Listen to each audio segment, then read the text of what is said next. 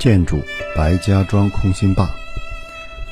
红旗区总干渠渠线穿过连绵不断的山岭沟谷，到白家庄村西时，被三百多米宽的浊漳河拦住了去路。该河平时干涸断流，汛期洪水宣泄上上千个流量。由于到这儿来渠线比较低，不能建设渡槽。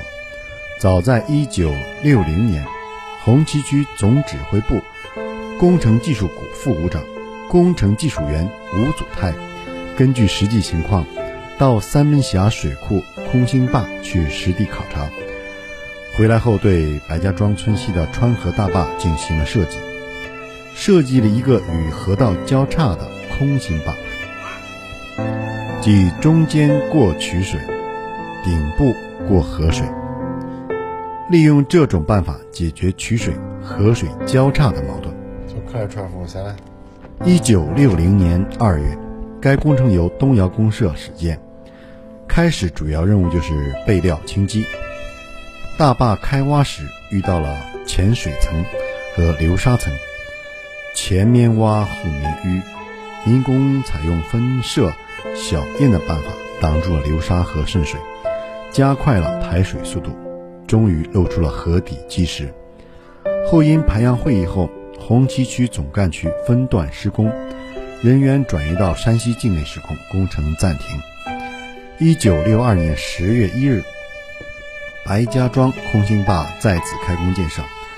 为了搞好这项工程，总指挥马有金对众多施工队进行了精细挑选。最后决定，该工程由姚村公社负责施工。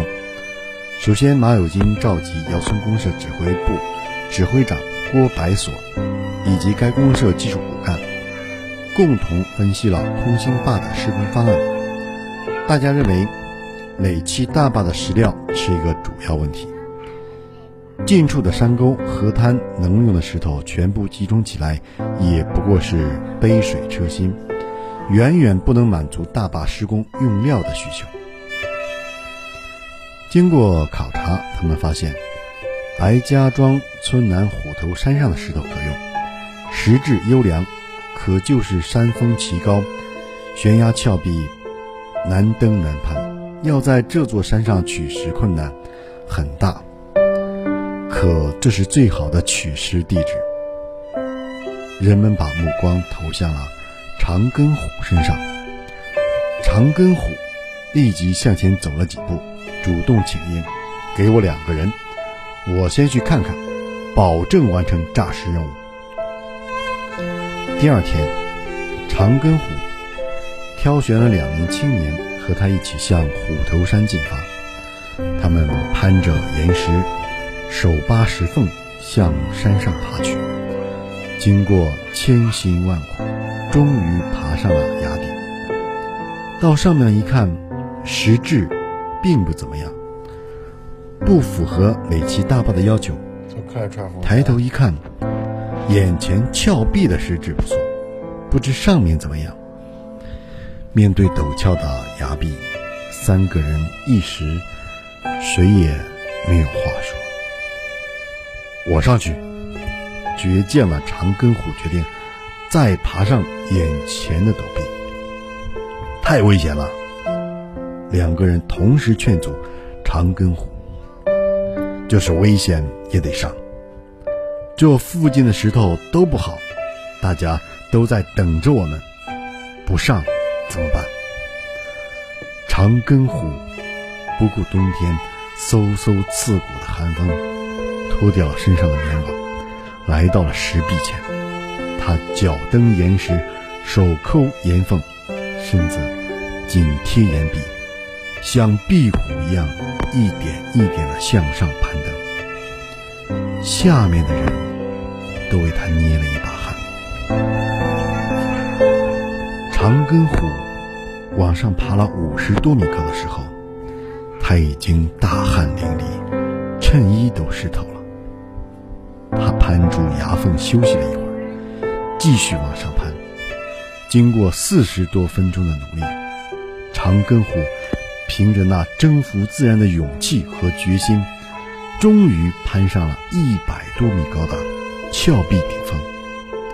下面的人才算松了一口气。经查明，这里的石质不错，石壁后面有一条石缝，正好在那里可以放炮。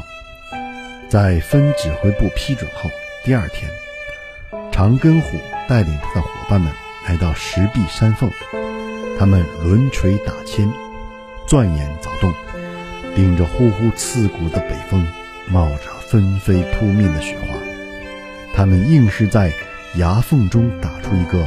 纵深八米、宽两米、高两米的炮洞，最后在这个炮洞里装填炸药七百五十公斤。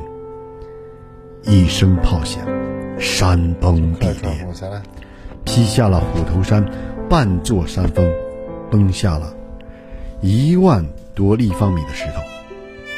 崩下来的石头断成石料后。人们用肩背、用人抬，把这里的石头拖到施工现场。断石头的匠人们也总是在下工时不空手走，不走空手路。他们都要背上一块石料，送到大坝的施工场地。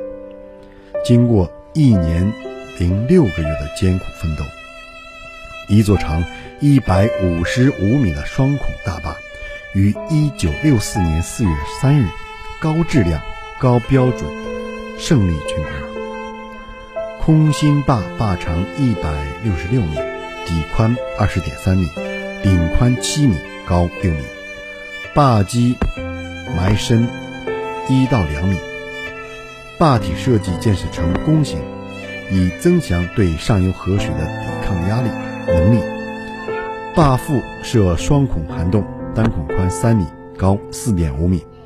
总过水能力二十三立方米每秒。